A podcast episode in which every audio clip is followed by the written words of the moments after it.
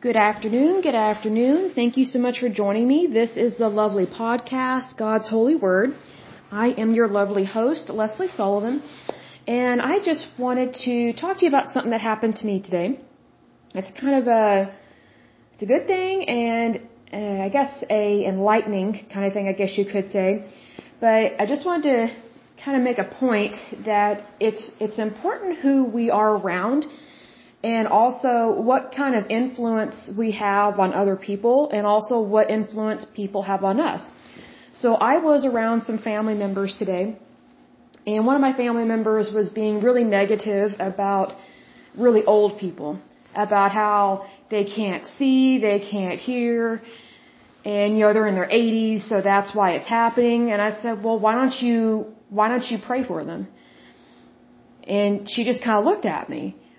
I said, well, God can heal that. Why don't you just pray for him? She goes, oh, well, that's true. And it just like, it kind of felt like a light bulb came on in her head. So, and what it, what it kind of dawned on me was that sometimes people associate death and disease with the elderly. Death and, death and disease can occur at any time in your life, which hopefully it doesn't happen until you're like well over a hundred. But I think sometimes we can get negative about other people and think, well, you know, this is what is supposed to happen to your body. This is how it's supposed to be. And that's not true. When you're living in the blessing of God and, and when you believe in God, you're not supposed to just accept anything less than God's best. Like, if I was losing my hearing, I would ask God to restore my hearing and to heal it.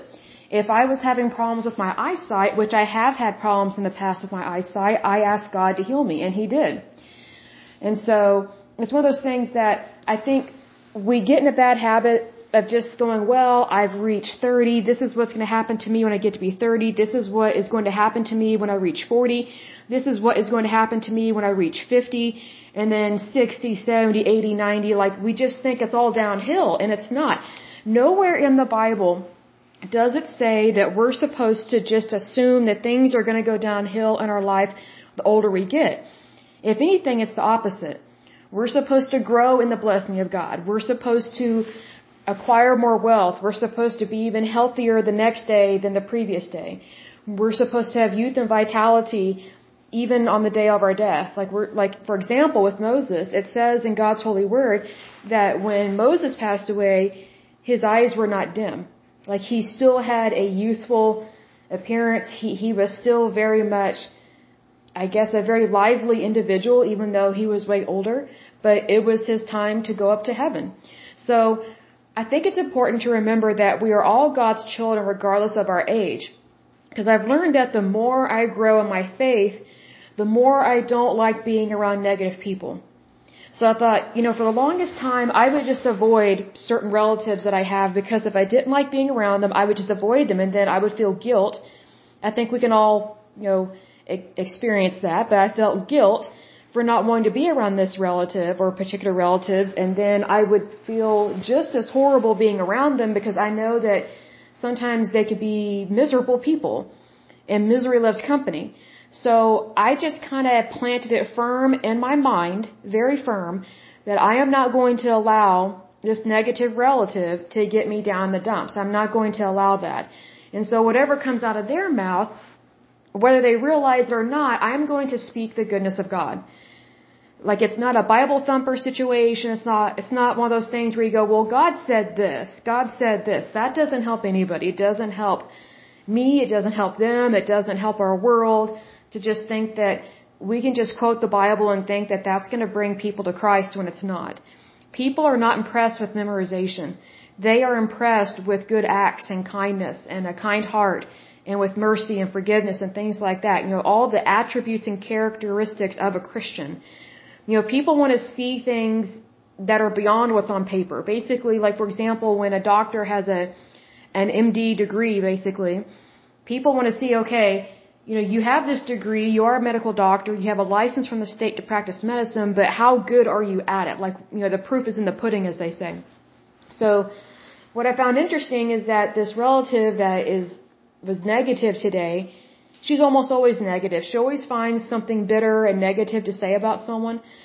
So, the way that I know that I can help other people and also help myself. The way, how, how word this? The way that I can help myself is by helping other people. So that way it's not all about me. Because I think that when we make it all about ourselves, we can be very miserable, selfish, self-centered people.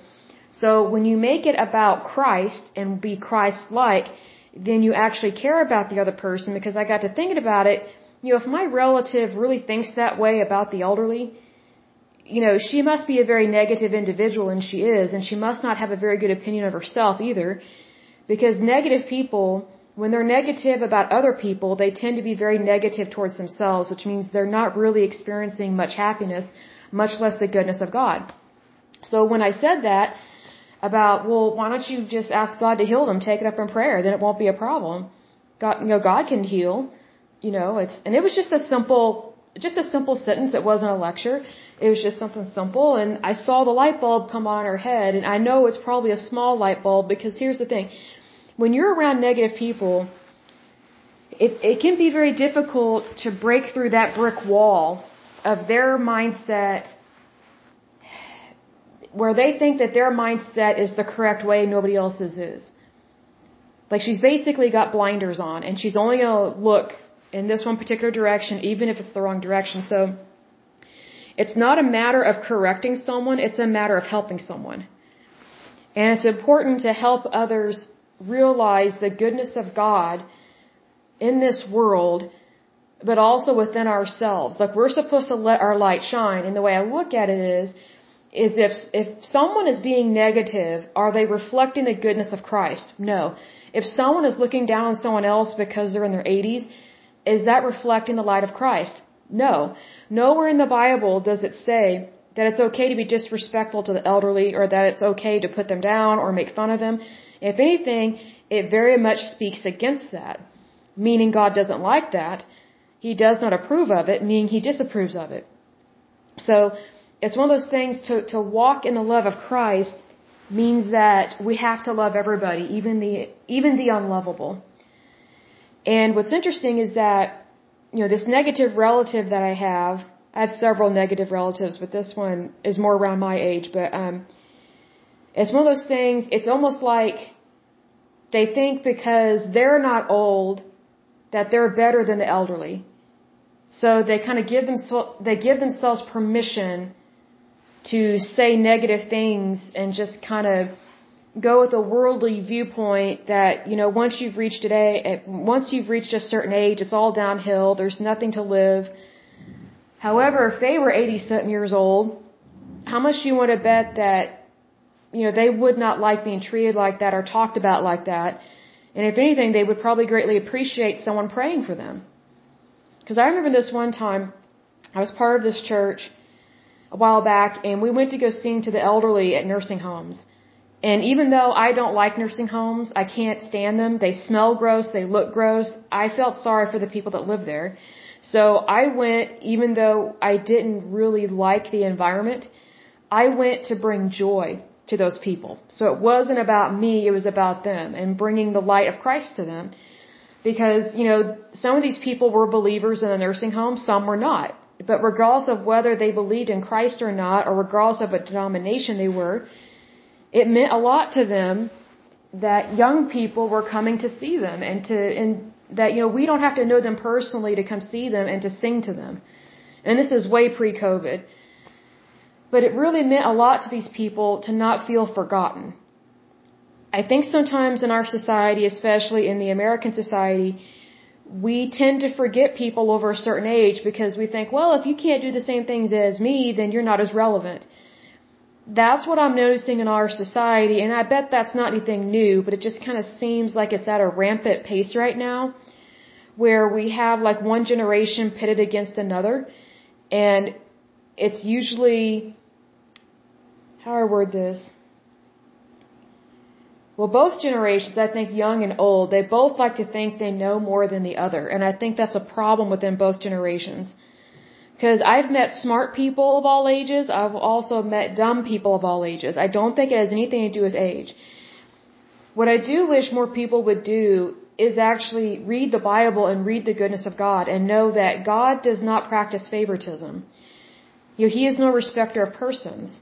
So that means we are all equal in his eyes and we are all called to serve the same God, believe in the same Jesus Christ, which means that I'm not better than you and you're not better than me. So we're equals. Even though we have two totally different lives, we're two totally different people, we may have two totally different beliefs that, you know, that lead us to Christ. We may be a part of two totally different churches. But God loves us both equally. And what I notice with this one relative I have that can be very negative, they have almost always thought they're better than most people. And they're very bossy. Like th- this person, they, they have a few leadership qualities, but really they just want to take over things and they want to be bossy. And then people don't want to be around them. And you know what? This, this person that I know, this relative I know, they have never gotten promoted to a management position, even though that is what they have always wanted because they want to be in charge of everything. But what they don't realize is that they do not have the characteristics of a good leader. They just want to be in charge. Well, you know, that just reminds me of that phrase, too many chiefs, not enough Indians. And this, this relative I have, they have worked for several different companies and each time they have tried to get promoted and they have never been promoted because they have a behavior problem. And I think a lot of behavior problems, at least from what I have seen in, in my, in my life work is that one of the biggest problems is that people are not really practicing their faith. Like they can say they're Christian, but they're not acting Christian. It's like it's like they're only Christian on Sunday. When being a Christian means you're a Christian all 7 days of the week. And maybe that comes down to just a choice other times I think it could be the type of indoctrination that people are getting that, hey, Sundays are really the most important day. That's when you really need to act good. If you mess up during the week, then, you know, just pray about it and ask God to forgive you. But just know that Sunday is the most holy day. Well, I've actually met a woman that kind of thought that way and it was really disturbing and I couldn't, I mean, you couldn't hardly trust this woman that I worked with. She was shady, um, fickle, um, she would put you down and she got in my face one day. We were closing. I was working in retail, and she got in my face, and she tried to lecture me about the Sabbath. But yet she treated me like dirt whenever we worked together. So it was kind of like she was giving herself permission to treat everybody else like trash or dirt on the other six days of the week. But that Sabbath day, she really supposedly valued that Sabbath day, so that's when she was supposedly nice which she really wasn't nice. She was fake. She was a hypocrite. Um, at this time, she was shacked up with a guy. I think eventually they became engaged. She didn't really like his mother. I don't even know if the mother-in-law really liked her. Um, I think they came from two totally different walks of life and two totally different cultures. As far as I know, they got married and are still married and have a couple kids. But also, um, she had this.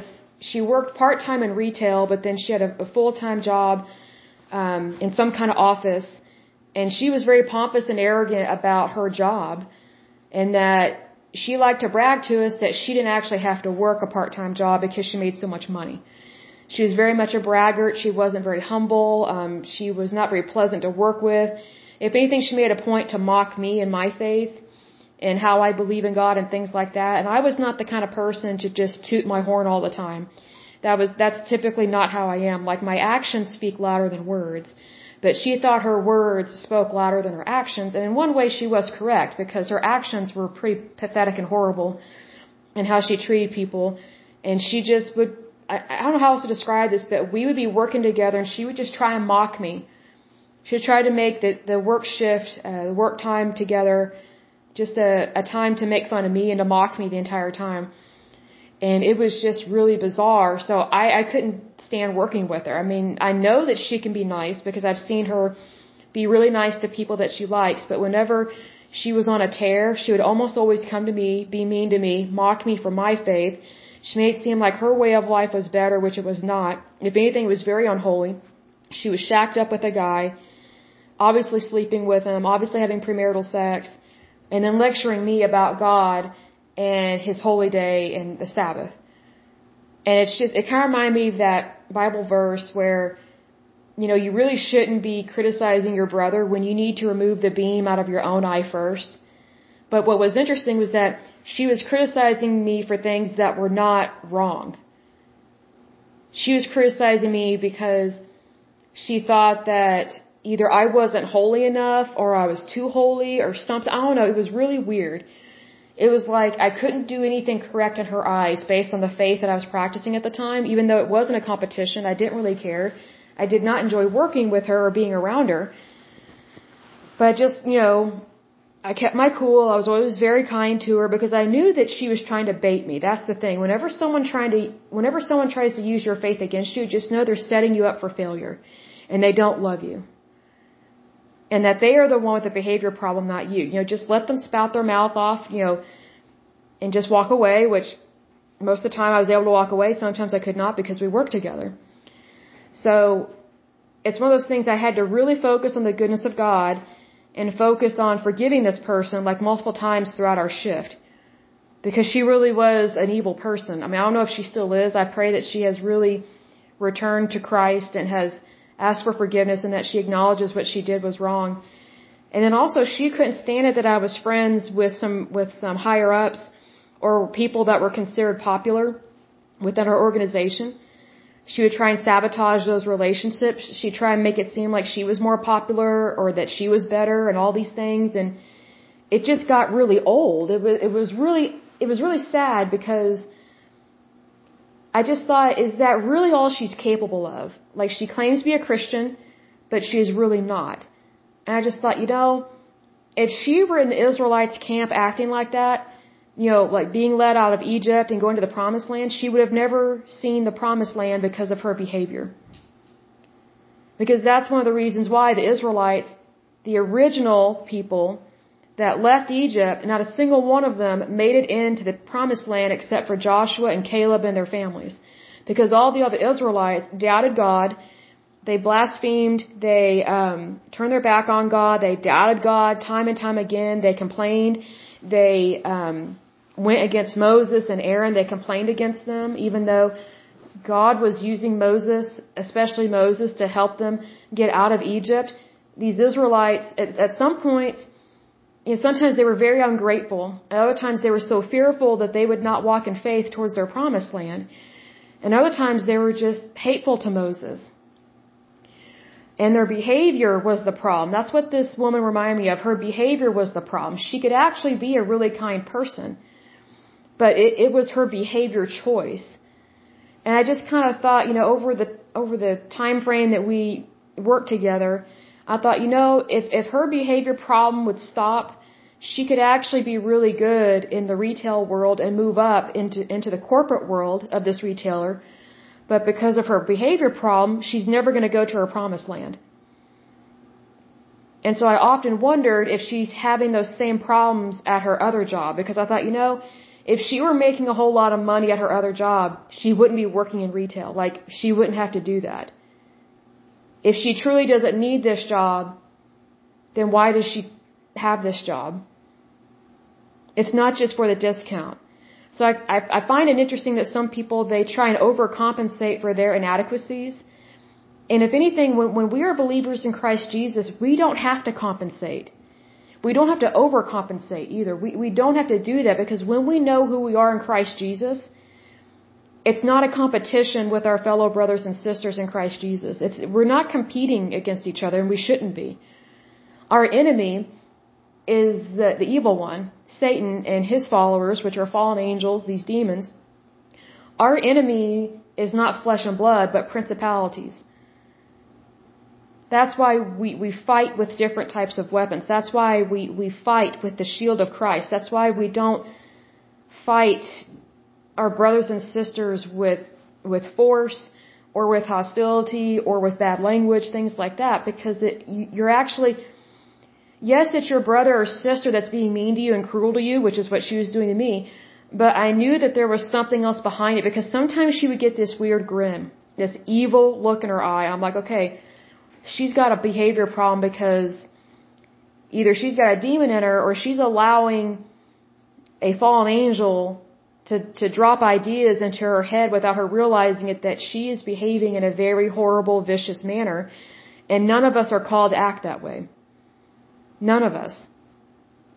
But yet she loved to lecture me about God and the Sabbath. And she kind of reminded me of Satan in a way because Satan knows scripture.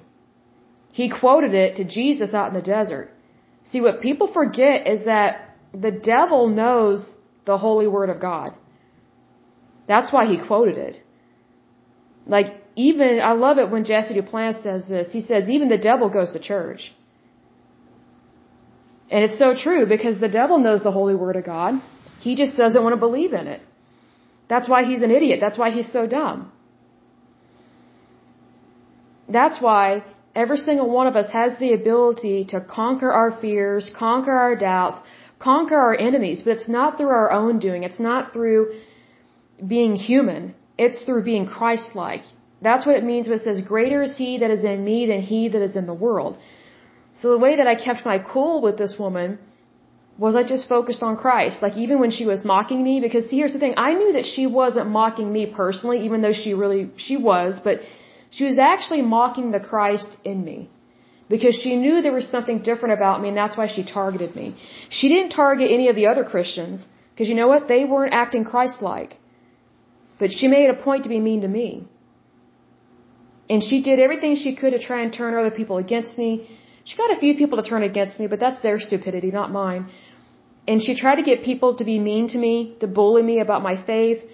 And she tried to pry into my private life and find out who I'm dating and if I have a boyfriend, if I'm getting engaged, if I don't have a boyfriend, then nobody must want me. Like she was just, she could be really cruel because she liked to brag about this hot guy that she was dating and he was just using her for sex. She was an easy lay. See, that's how stupid she was. She thought that she was bragging about how much this guy loved her. He didn't love her because if he loved her, he would not be having sex with her outside of wedlock. So I bet that's what his mother didn't like about her was that she was easy. Because from what I understood, from what she told me, I don't know why she told me this, she told me that um, her boyfriend or fiance or whatever came from a really strict background and that his mother did not like her. And I knew exactly why her mother, his mother did not like her. It's because she was an easy lay. She was just one of these easy Americans. Because he was either Middle Eastern or something. He's from another country. And I think eventually his mother came around to kind of liking her. I don't think she ever really respected her. But I think his mother wanted him to marry someone that was classy and that had not been sleeping around since a, since a young age, I guess. And she wanted him to marry a lady, not someone that acts and talks and behaves like what she was behaving in or behaving like. And so she would tell me all this stuff and then she would put me down for not sleeping around, for not having a boyfriend, for not, uh, for not shacking up with someone, you know, for not having someone. She'd always kind of throw in my face, oh, I thought you would have had, I thought you would have had someone by now, or some, some stupid statement like that. And it's just like, you know, I don't have to talk about my personal life. I'm here for work and I've actually got some work to do, but thank you for your concern about my private life. But I think I can handle it, you know, and if I need help, I'll, I will ask God, but you know, I, I don't really need your advice, but thank you for your concern, which I knew she wasn't really concerned. She just wanted to brag. Well, look at it this way. Braggarts are often very foolish. Because what they don't realize is that when they're bragging, they're actually conveying a lot about their lifestyle and they're actually revealing secrets about themselves that they don't realize what they are revealing. And I just wondered if the guy she was dating would have wanted her talking like that in a very public place in retail. And, you know, employees could hear it, coworkers could hear it, customers could hear it, and customers were not falling for her behavior issues, her problems. I don't know how she ever really sold anything, but I mean, she must have convinced somebody. But it just really, it's one of those things where you have to pray for people like that because that's what we're called to do. So even though she did everything she could to make me miserable, and I was always weary of her whenever she would be nice to me because I was like, okay, if she's being nice, that means she's about to be really mean and cruel because that was her behavior. That was her pattern of behavior. She'd be really mean, then really nice. Really cruel, then really nice. She was so fake. But it was always about her. And it's just like, you know, like, I just show up to work, and I, I worked full time in retail at this particular time. And she really liked to rub it in my face that I was working full time retail and that at the time I didn't have a good cushy office job like she did. But I just thought, you know, I was so grateful that I didn't work with her at the office she worked at because I don't think I could have stood it. I don't think I could stand working with her because of her behavior problem and her her personality was just really abrasive and weird. And um she just wasn't normal. See, that's what I was talking about earlier in a previous podcast where just because someone's married, that doesn't mean they're better than single people and that doesn't mean that they're normal. Most of the people I've met that are weird are married.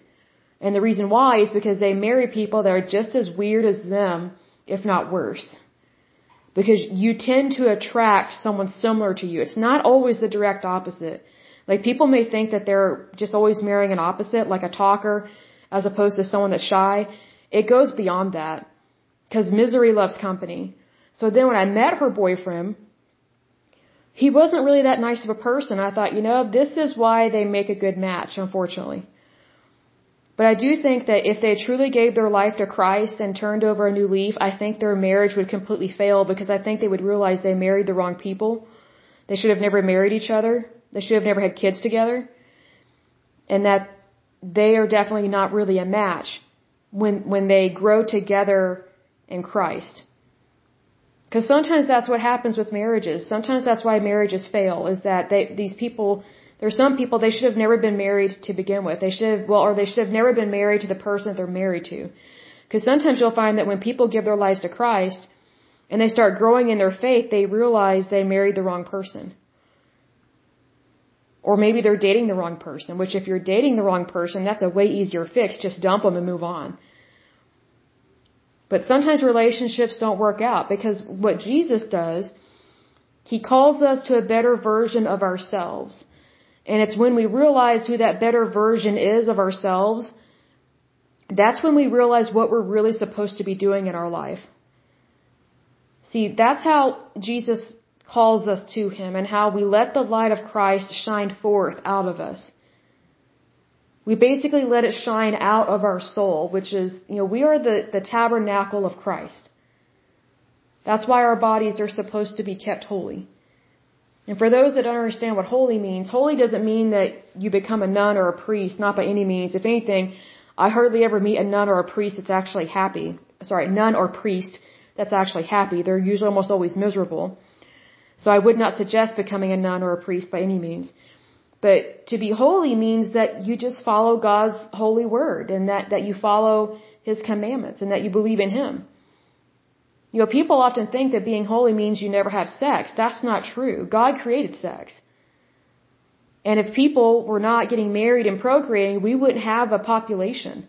You know, when God blesses your marriage, which I would strongly suggest that, that you get your marriage blessed, and that doesn't mean you go to a priest or anything. You can, but, you know, if you're not Catholic, I for sure wouldn't go, but, um, you can ask someone, you know, your, your, your preacher, your pastor, to speak a favor or to speak a blessing over your marriage. Because God wants to bless you. And we see that all throughout the Bible, but especially in the Old Testament. Whenever someone is walking in the blessing and has the favor of God, he always says to follow his word, follow his commandment, be blessed, multiply, subdue the earth. So if anything, this, this may sound shocking to people, but, you know, it's a blessing from God to be able to get married and to procreate. And that doesn't just mean to have children. Procreation is not just only to have children, because that would be like treating someone like a farm animal. Procreation is, is more than just producing a child, it's lovemaking. Our Heavenly Father created us so that we could make love.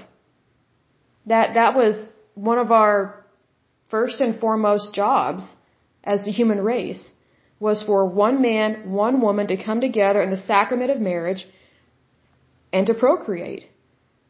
Whether or not you have a kid, you know, you're not always going, going to produce a child every time you have sex. So obviously that tells me that there is more to sex than just the biological sense of it. But when you take God out of the equation, then that's when sex becomes mechanical and it, it's no longer seen as a gift from God. It's no longer seen as a blessing. And so that's why this one woman I worked with was so miserable. She was actually a miserable human being on the inside. Because she knew that she was living outside God's covenant. the sacrament of marriage. And that's why both of them were miserable because it's one of those things like if you cause someone else to sin, that's a greater sin than actually sinning because if you know it's wrong and you're trying to bring someone down to your level of sin, then technically your sin is just as great, if not greater. Because you're causing one of God's sheep to stumble and fall. And Satan loves it when we stumble and fall. He loves it when we use things out of God's timing. When we, when we take things and manipulate it and pervert it and take it out of God's covenant. And people don't want to hear that. They, they, they want to just be given permission to do what they want, when they want, how they want. But that's not the calling on our lives. So when I'm talking about living in holiness, it means to simply believe in God and follow God and believe in Jesus Christ. It really is that simple. And just know in your heart and your soul what you're supposed to do and what you're not supposed to do. I think sometimes we make it so complicated that we just make ourselves miserable. And I think that one way to really bring down the number of unwanted pregnancies and really lower the number numbers of sexually transmitted diseases is to really encourage people to wait till they're married to have sex. Wait till you're married. Because that's when it's supposed to happen. Because when you're married to one man, one, one man to one woman, then, then you can't possibly bring in a sexually transmitted disease because neither of you are sleeping around. And I think that, you know, it's a blessing to, to find your one true love. I think we, we've gotten out of communion with God so bad that we forget that God wants to bless us with a wonderful spouse. You know, if you're a man listening to this and you want a wife, ask God for a beautiful wife and be very specific what you want in a wife. God loves you. He will bring you the right woman. If you are a woman and you want a husband, ask God to bring you a husband and be very specific because that's the blessing. And what's interesting is that when I was working with this woman that was just doing everything wrong, I th- I just thought, you know, if she would just do the direct opposite of what she's doing, she would be so abundantly happy and have a way better life. But number one, I knew she wasn't going to listen to me, so I just prayed for her. But I just thought it was odd and interesting at the same time that if she would just truly follow Christ and just basically just pull a George Costanza from Seinfeld and just do the opposite of what you do, because if everything you do is wrong, then the opposite of what you do will be correct. I mean, that was a really funny episode in Seinfeld, but I mean, it, it kind of rings true here. You know, when you live in the goodness of God, it's not meant to make your life miserable. It's to bless you far above and beyond anything and everything you have ever known.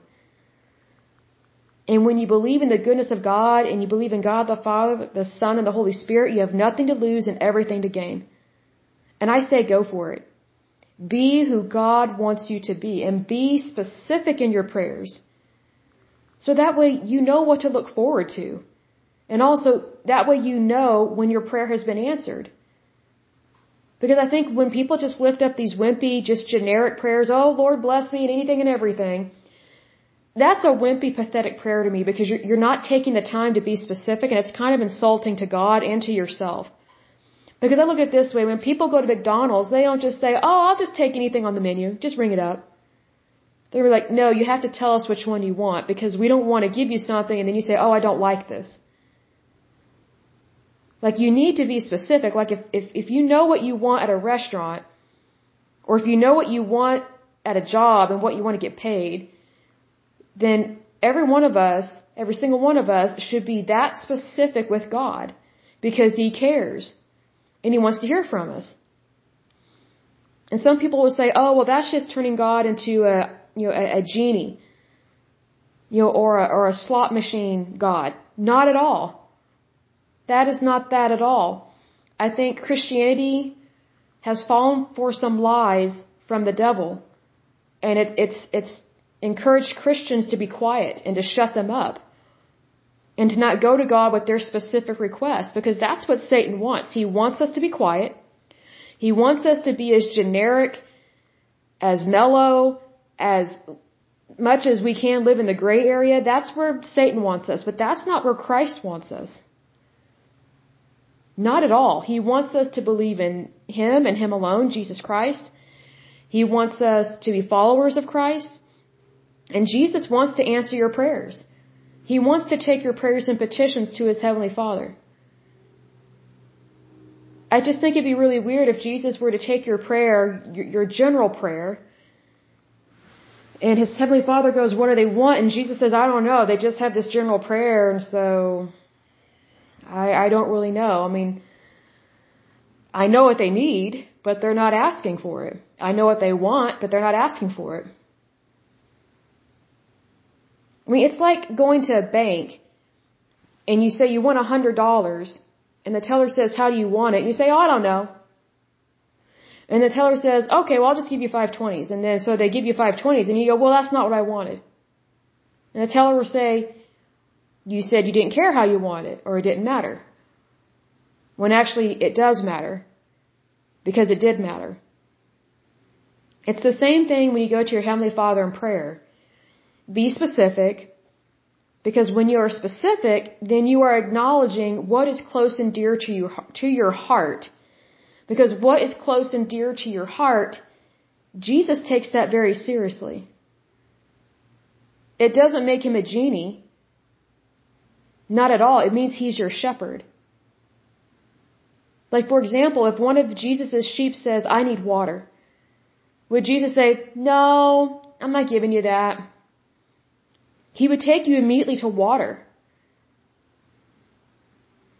If one of Jesus' sheep said, Hey, I need to get out of the rain, do you think Jesus would say, Why are you being specific? Why don't you just deal with it? Why you come to me with this specific request? Jesus never treats any of his sheep like that. But yet the world will tell you he will treat you like that. Misinformed Christians will tell you he treats people like that, but that's not true. Not at all. For example, look at King David. All throughout the Psalms, he is very specific when he is writing those Psalms some of them are praises, some of them are prayers. Actually, all of them are a form of prayer, but some of them are praises, some are prayer requests. Some of them are are uh, basically follow-ups or reports of the goodness of God that God has blessed him with something. Other times, David, King David, is apologizing to God for his failures. Lord, forgive me, make me a better man, that kind of thing. That's how God wants to deal with us because He loves us. Because, you know, if anything, I think King David is a really good example of a man that is literally a man after God's own heart. We should be after God's own heart. And God wants to hear from you. He wants to hear about everything. Like, for example, if you want a new washing machine, look up online, go to Lowe's.com or HomeDepot.com, and look up the make and model and what you want. And don't go cheap. We serve a rich and wonderful, prosperous, very blessed God because He wants to bless us. Like, God is not broke. You're not going to break His bank account because He has an endless bank account, basically. Because He operates in the currency of heaven, which is always abundance, above and beyond what you could ever imagine. So let's say you need a washing machine. I would look up online the washing machine that you want and then I say go expensive. Go for the top of the line. Go for what you really dream and what you really want. And then watch God help you get that washing machine. One way or another, you will get that washing machine. Mark my words. You take it to God and you stand on your faith that that washing machine is coming to you and it's because of the goodness of God, you will get that washing machine. Some people may laugh at this, but I tell you what, it's not laughable. Because it's serious. God wants to know what we want, what we need, what is close to our heart, because what is close to my heart is not close to your heart, and vice versa. Like my requests are completely different than yours, and your requests are completely different than mine. So I'll say this in close. Regardless of whether we're dealing with people that are 80 or 90 or 10 or 12 or 20, we should always want what's best for them. And if we see something in their life that does not reflect the, the goodness of God, like it's not God's best, then we should immediately pray for them. Not make a big deal about it, but just lift up a prayer for them. So whenever I'm around people that can't hear, or maybe their memory isn't that good, doesn't matter what age, I pray that God heal them of that immediately, and that they have amazing hearing and amazing memory, excellent eyesight, and if they're broke, I pray they get an amazing job, or they come into a lot of money, they win the lottery. If they need a new washing machine, I pray they get a new washing machine. If they need new carpet, like for example, I think it's interesting when people invite me over to their house and their house is so hideous and so ugly and it's horrible, hasn't really been cleaned. That's when I start lifting up some big prayers for them. Because I, in my head, I just start thinking, okay, they need a new this, a new that, new this, new that. And so I just start lifting up all these prayers to God for these people to be abundantly blessed. So that they have the best of everything, not the worst of everything. Because I look at it this way, if I was in their situation and I had a really hideous, ugly house, bad appliances, and it just, you know, just having people over just to, you know, have fellowship, but I know what my house looks like, you know, if I was in their situation, it would really warm my heart if people were praying for me that I, that God give me a better house and provide for me a better house get me better appliances, and that someone took the time to lift up those kind of prayers because those prayers matter. And it's not something that you have to tell them you prayed for them because I, I hardly ever tell people I prayed for them.